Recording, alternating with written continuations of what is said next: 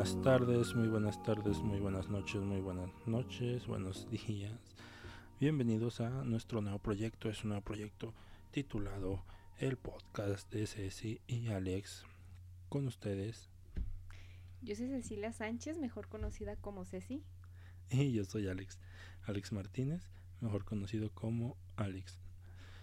Este nuevo proyecto que traemos para ustedes es un proyecto muy importante que se nos ocurrió para compartirle todas esas dudas sobre temas que este tal vez le interesen, tal vez no, pero siempre es bonito este aprender algo nuevo, tener un poquito más de pues temas diversos, no solamente los mismos, hay que conocer un poquito más. Exacto. Este mm, mm, yo les voy a hablar un poco de cultura, de, de danza, que es a lo que yo me dedico, a lo que me he dedicado durante muchísimos años y sobre temas relacionados a la cultura, ¿por qué no? Y muchísimas cosas más, noticias importantes que se puedan presentar dentro de nuestros temas. Y pues en mi caso yo estaría hablando en relación a lo que es salud, nutrición, que es a lo que yo me dedico. Yo soy nutróloga, licenciada en nutrición y tengo un posgrado en nutrición deportiva, entonces vamos a estar hablando un poquito de eso. Y es importante, es importante sobre todo este conocer sobre esos temas porque eh, hablando de, en el caso de salud, pues porque es la salud, ¿no? Y no solamente y no solamente el brindis, ¿no? No es salud de, una chelita o algo. No, eso es aparte. Eso es otro, eso es otro salud, señora, eso es otro Eso es para el fin de semana. Ni para el fin de semana. Tampoco. Bien, este vamos a comenzar nuestro primer tema como ya lo vieron en el título es ¿por qué no bajo de peso? Ándale. El dolor de cabeza de todos, me imagino. Señora, pues, si no va a correr o no va a caminar, pues cómo baja de peso. Así como. Así como le hace. Amigo, amiga, mm, a caminar, a correr. Pues bien lo dicen los comerciales, ¿no, amor? Este, 30 minutos al día. Sí, es como lo base, lo que siempre se recomienda porque pues ya, ya de nada a eso, pues mejor eso.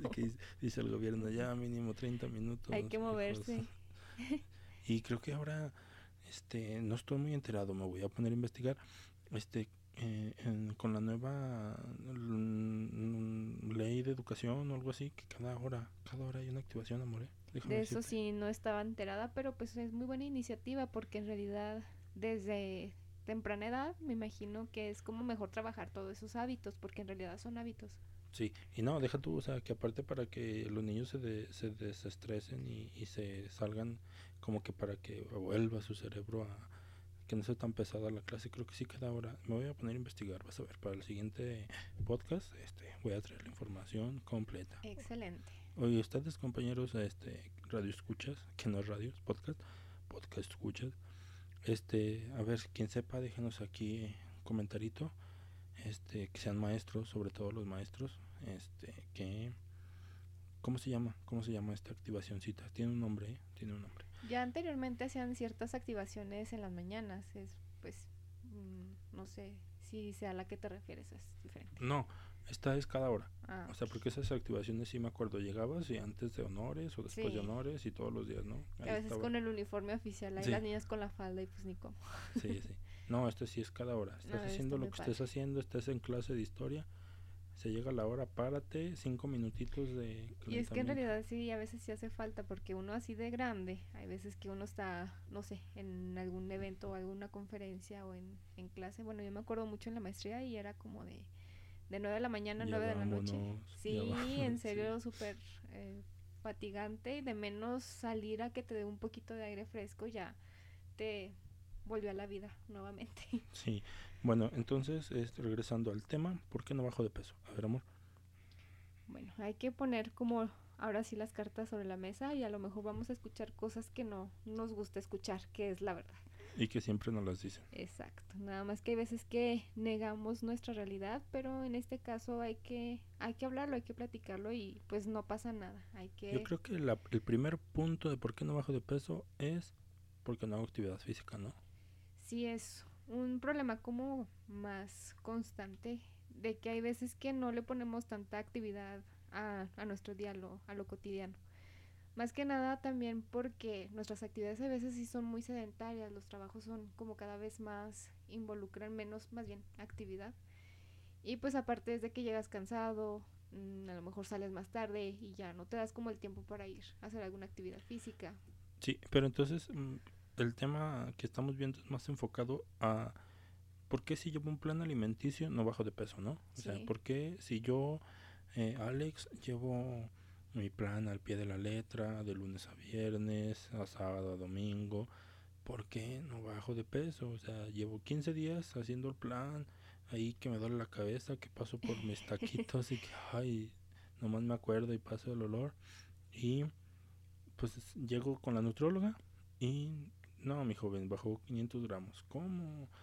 ¿Sí, no? O, o- o no, subió 200 gramos, pero pues ay, hasta uno le da coraje, ¿no? Es- es- creo que también es, es un motivo por los que ya dejamos uno de ir, ¿no? Los Sí, perdemos como el interés y pues también a nosotros como nutriólogos sí nos da como cierta frustración porque no podemos controlar en sí todo. Sí, no nos pueden estar cuidando al día a día, ¿no? Exacto. Que sería lo ideal, ¿verdad? Tú a mí sí, Pero pues hay veces que no te cuido. que no estás, ¿no? Y que pierdo ahí en la insignia de nutrióloga y hasta me tapo la filipina para que no me vean que estoy comiendo tacos. Sabe, sabe, yo no, yo no te llevo los tacos. Bien, entonces, este, eh, llevando un plan alimenticio, voy con mi nutriólogo y qué es lo que, o sea, voy y si no bajo de peso, al contrario, yo subí 300 gramos, 100 gramos, 100 gramos, dejémoslo, del peso que tenía mi sesión pasada. Este, en lugar de frustrarme yo como paciente, ¿qué es lo que tengo que hacer? Pues primero sí, como analizar qué fue lo que hiciste bien y también lo que hiciste mal. Poner Sí, como porque una pues yo sé, yo sé que no hice el plan al 100%, Sí, ¿no? exacto. Es como difícil seguir un plan a un 100%. Más bien aquí es como una autoevaluación y que digas, no, pues sí lo seguí un 90%. Sí. Ese es como lo que te Ah, corresponde como sí. paciente en este El caso. domingo fui a la casa de mi suegra y me invitó un plato de birria, ¿no? Ni cómo decirle que no. Sí, luego con la birria vi- viene la ¿no? coquita. Viene la coquita, las tortillitas las hechas a mano. tortillas, exacto. Al cabo es domingo, es dominguito. Ya Mañana hice- empieza otra vez la mañana, dieta. eh, Y es algo como que sucede mucho. O sea, es como e- autoevaluarnos como pacientes. Después, como la parte del nutriólogo, checar cómo es la composición corporal, porque hay veces que solamente nos guiamos con lo que es el peso. Pero muchas de las veces no lo es todo, más bien hay que conocer cómo es la composición de ese peso. Hay veces que dicen, bueno, ¿y cómo voy a saber cuál es esa composición? Bueno, en consulta se hace eh, una evaluación corporal, en este caso, se mide lo que es el peso, pero hay que ver cómo está compuesto ese peso. Los componentes como más principales, los que más se utilizan para hacer como una evaluación, es el porcentaje de grasa, porque solamente al, al- pensar como en peso decimos, pues es un todo, ¿verdad? Es grasa, estoy hecho de grasa, pues no. Nuestra composición corporal incluye lo que es porcentaje de grasa, además la masa muscular, que es el porcentaje de músculo, Que saca el, el conejito. Exactamente. Y lo que es la hidratación, evaluamos lo que es la hidratación corporal, teniendo el- en cuenta, El, el agua, ¿no? Sí, el agua, teniendo en cuenta de que el cuerpo humano está compuesto, constituido con un porcentaje elevado, por así decirlo. En relación a los demás porcentajes es un poco más, más elevado, puede ser hasta un 65%. Bueno, entonces, esos son como los dos puntos, autoevaluarnos como pacientes, ver si realmente estamos haciendo la dieta y como nutriólogo ver la composición corporal. Hay veces que hay una cierta o ligera ganancia de peso, pero a lo mejor ya tuviste modificaciones en tu en tu composición. A lo mejor en lugar de ser un poco más grasa es más magro, o sea, más masa muscular en este Entonces, eh, entonces a veces no es malo, o sea, que pesé, no sé, 87 kilos. caso. Ajá. Y cuando voy, ya hice mi dieta, ya hice todo, pesé 87, 100. Pero esos 100 gramos dices, ah, ya subí, pues, estoy gordo. No, o sea, al contrario, este, subí en masa corporal Sí, porque estoy haciendo Y que ejercicio. sí sucede porque aparte de hacer y no es ejercicio, malo, pues, o sea, no, muchas no de las veces nada. de por qué no bajo es porque estoy subiendo en otras cosas Ajá. que al contrario me Y favorecen. que ¿no? también es peso, o sea, solamente la grasa no, no solamente la grasa es peso, el músculo es peso, obviamente aumenta, se va a ver reflejado, el agua aumentas, también se va a ver O sea que si reflejado. hago un chorro de lagartijas, pues van a ir creciendo mis musculitos y se, obviamente entre más grandes más peso, ¿no? Exactamente. Y pues aparte eh, simplemente tener un buen aporte del consumo de proteína pues también te ayuda muchísimo a trabajar esa parte. Entonces, pues eso es como como despejar ese ese ese ese pues mito podría decirse de que pues solamente con el peso nos nos guiamos los nutriólogos, no, hay que tomar todos esos parámetros para poder tener como un diagnóstico como más más general, más, sí, más, general, más, general y específico, ¿no? Este, si me fue una pregunta que te iba a hacer. Bueno, ahorita me acuerdo. Mm, hablando sobre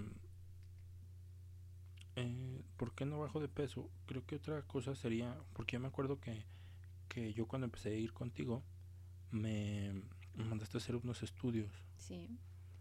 Eh, ¿Por qué? Bueno, para iniciar como un tratamiento siempre hay que tener como eh, ver cómo vas a empezar. O sea, es como tener un poquito más de información de la persona, no solamente con lo que nos dicen, nos guiamos, porque hay veces que es como más subjetivo, por así decirlo. Entonces hay que tener como esos datos.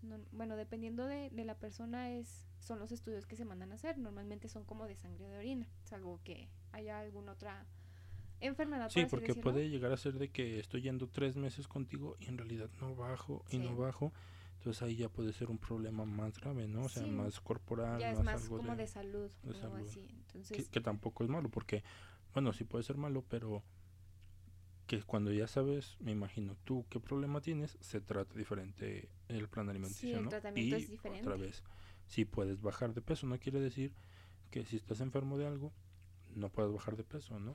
exactamente. Aquí lo que más sucede o como lo que, lo que más se presenta entre los pacientes es que eh, los problemas son más hormonales, específicamente de la glándula tiroides. Hay veces que vemos memes incluso en Facebook y ¿por qué no bajo de peso? No, pues por la tiroides, los tacoides, los chocolatoides. Y la tiroides ahí riéndose, ¿no? la glándulita. Así como de oilo. oilo. son los tacos que te comes. y nada, y la tiroides se enfriega. Sí, entonces primero hay que conocer específicamente qué es la tiroides, porque hay veces que dicen, no, es que no bajo de peso porque tengo tiroides. Está mal utilizado el término, para empezar. Porque todos tenemos tiroides. Exacto. Más bien, en ese caso sería, tienes un problema en tiroides que no está funcionando bien. No, y luego que hay unos que hacen que suban y otros que bajen, ¿no? Pero eso ya lo, también lo vamos a ver. Luego lo hablamos. En otro podcast, ¿sale? Entonces, este, regresando a, a otro factor. Entonces ya llevamos porque en primera no hacemos ejercicio, ese es uno de los primeros factores. En segunda, que no es malo que bajen de peso, digo que suban de peso, perdón, porque pueden estar subiendo en masa corporal o en algún otro factor y no es malo, al contrario, les está ayudando a su cuerpo. La tercera, algún problema de salud ya más grave. Y otra, creo que sería también, no sé si ya lo hablamos, sobre estar picando, ¿no? Hay la famosísima de que aunque estoy a dieta, que paso por ahí y ya un compañero de trabajo ya me eh, te traigo un chocolatito. O ya te traje un dulcito, ah, pues es que es un pequeñito, un, mazapán. Creo que un mazapán tiene las calorías de una comida, una cena, ¿no?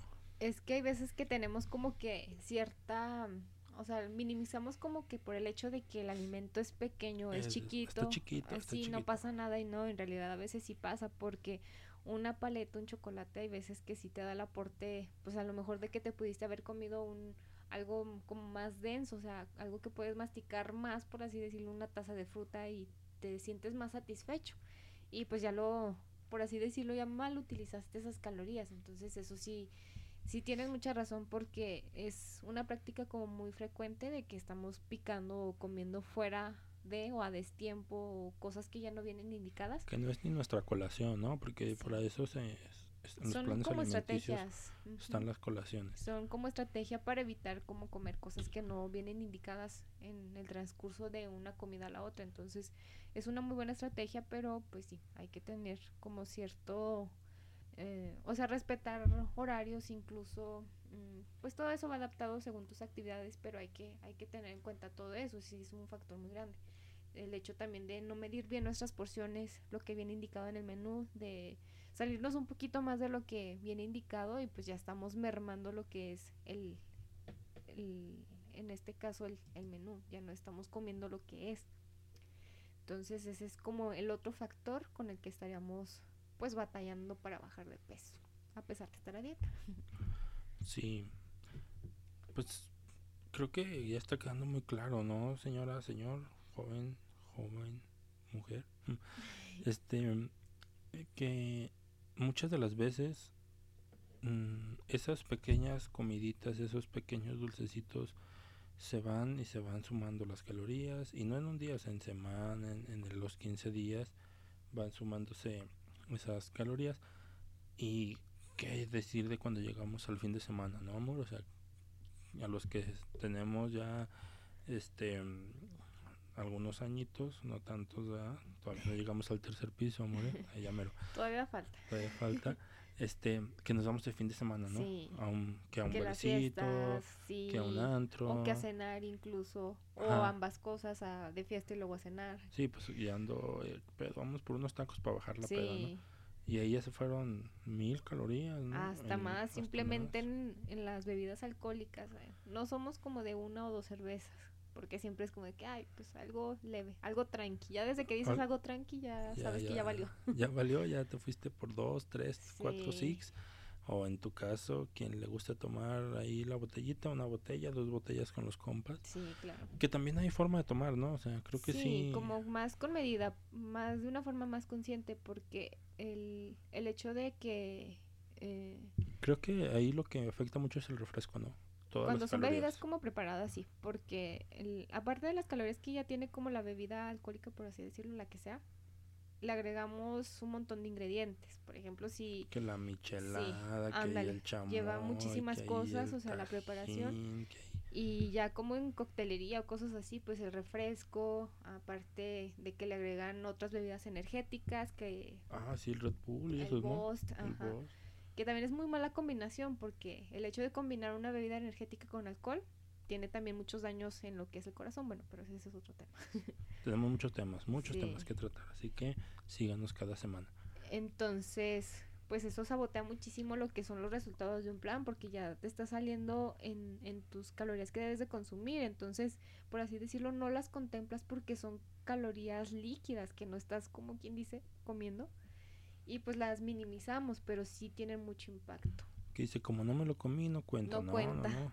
O Todo como es fin de entra- semana no cuenta. no, Todo lo que días por la boca cuenta como caloría, ¿no? Sí. Todo trae algo. Todo algo trae tiene algo, exactamente. Entonces, pues ese podría considerarse a lo mejor otro factor, otro punto muy importante que pues no tenemos cierta conciencia en, en lo que bebemos, igual también con lo que acompañamos nuestras comidas. Hay veces que eh, normalmente en, un plan alimenticio se especifica ciertas bebidas que puedes consumir, como a libre demanda, normalmente es el agua natural. Pero hay otras como estrategias que podemos utilizar para que no sea como que todo monótono y estar solamente tomando agua y que no sea todo mm, igual. Entonces hay veces que decimos, bueno, me voy a tomar un vasito de refresco, no pasa nada.